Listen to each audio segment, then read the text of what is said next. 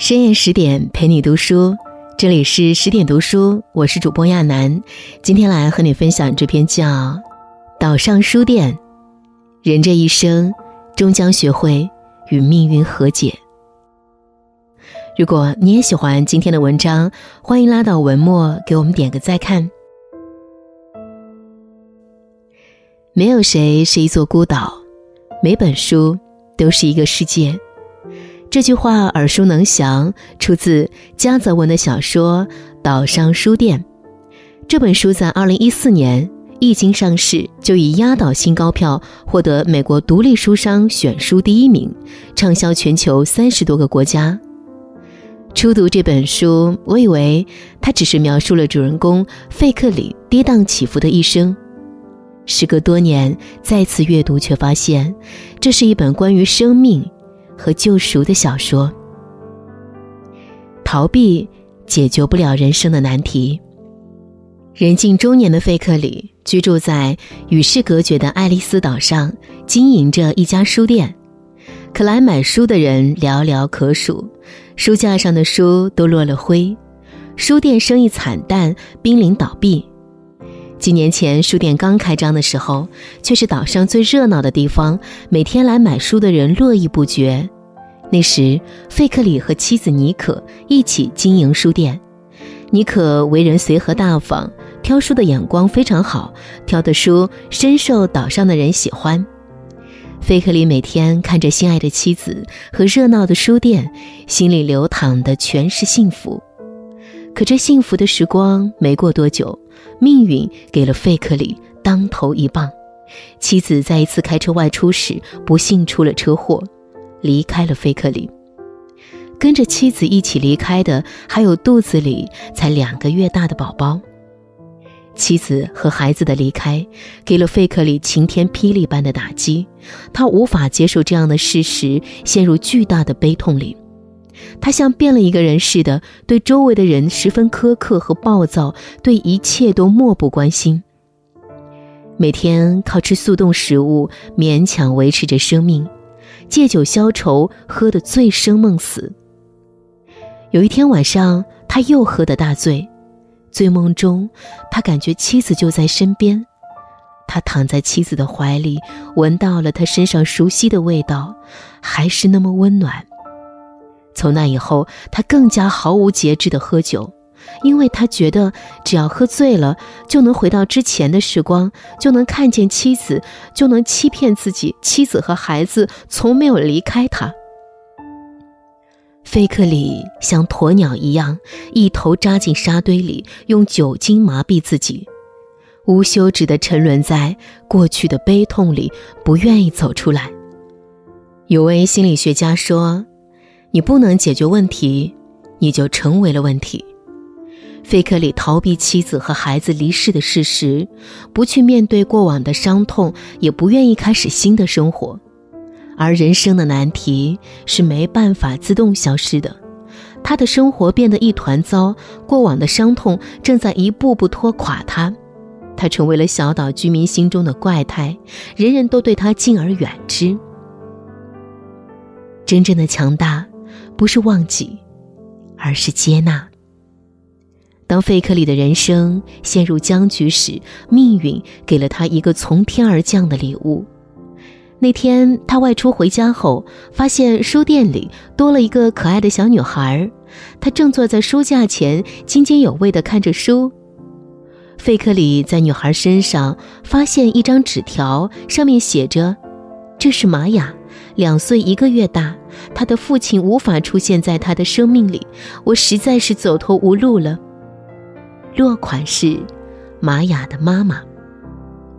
费克里本能地排斥这个女孩，想立马把她赶走，可夜色已经很深了，警局关门，费克里不忍把玛雅丢到大街上，迫于无奈，只能收留她一晚。第二天一早，费克里就把玛雅送到了警察局。警察一时无法找到玛雅的妈妈，安排玛雅在警察局生活。费克里不放心，又继续收留了她一周。一周后，警察告诉费克里，玛雅的妈妈跳湖自杀了。按照规定，玛雅将被送到福利院。看着玛雅纯真可爱的笑容，菲克里动了恻隐之心，于是决定正式收养她。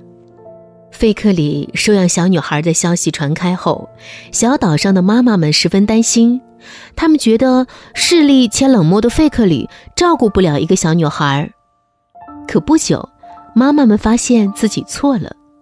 费克里尽心尽力地照顾玛雅，玛雅得了水痘，他能不眠不休地连续照顾好几天。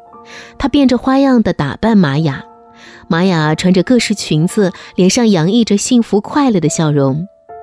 岛上的人们开始觉得费克里变了。收养玛雅前，费克里非常讨厌童书，多次把向他推销童书的销售骂得狗血淋头。而现在，他为了让玛雅看他想看的书，主动联系那些销售购入大量图书。小女孩玛雅的出现，让费克里不再铁石心肠，开始学会不计回报的付出。抚养玛雅也让他变得温和谦逊，他开始打开自己的心，重新接纳周围的人和事。在和出版社销售阿米莉亚接触过程中，他被阿米莉亚吸引了，情不自禁地爱上了她。不久之后，他向阿米莉亚求了婚。菲克里、阿米莉亚和玛雅三人组成了新的家庭，幸福地生活在一起。人生。没有过不去的坎坷，一味逃避现实，不去面对，只能在糟糕的泥潭越陷越深，不见光明。而学会接纳生命里新的风景，才能迎来新的生活。人这一生，终将学会与命运和解。那天早晨，费克里像以前一样出门跑步。但在快要到家的时候，突然眼前一黑，一头栽到地上，失去了知觉。菲克里被送到了医院，医生在他的大脑里发现了一个不常见的肿瘤，费克里需要赶紧做手术，但他却拒绝了。七万两千美金的治疗费用，刺痛了费克里的心，这笔钱和房子的首付一样多。费克里一直梦想能给妻子和女儿买一套房子，让他们不用住在狭小的书店阁楼里。现在他好不容易攒够了钱，可如果做手术，这个梦想就破灭了。阿米莉亚和玛雅得知情况后，马上帮费克里安排了手术。他们告诉费克里，比起房子，我们更舍不得你。费克里走进了手术室。然而，不幸的是，生活不是浪漫的电视剧。手术后，费克里并未痊愈，一年后离开人世。妮可的去世让费克里万念俱灰，放弃了生活的希望。然而，当不幸再次来临，费克里自己的生命走到尽头，他却显得异常平静。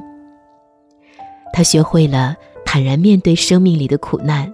不再抱怨命运的不公，他在人群中找到了与他心心相印的阿米莉亚，两人携手走到他生命的最后时刻。他也在生命最困苦的时候遇到了让他成为爸爸的玛雅，他学会了爱，也明白了爱。菲克里在临走之前握着玛雅的手说：“玛雅，我们会成为我们所爱的那样，是爱成就了我们。”王小波说：“我们无法决定怎么生怎么死，但我们可以决定怎么爱怎么活。我们永远无法猜透命运安排的剧情，下一秒是幸福，亦或会发生不幸。我们唯一能做的是接受人生的不完美，与每一次苦难和解，勇敢去爱。”用力去活，用心去追逐生命中最为温暖、诚挚的东西。每个人的生命中都有无比艰难的一年，正是那一年，让我们的生命变得无比美好而辽阔。岛上书店里的这句话，治愈了无数读者。在费克里最难熬的那一年，他接纳了从天而降的玛雅，开始学会爱，从此与命运和解。我们也都曾有过人生的至暗时刻，被生活折磨，被命运击垮，去和那些曾经的执着的过去和解吧，与伤害过自己的人们和解吧，与承受的委屈和解吧。余生，愿你我眼里有光，心中有爱。更多美文，请继续关注十点读书，也欢迎把我们推荐给你的朋友和家人，一起在阅读里成为更好的自己。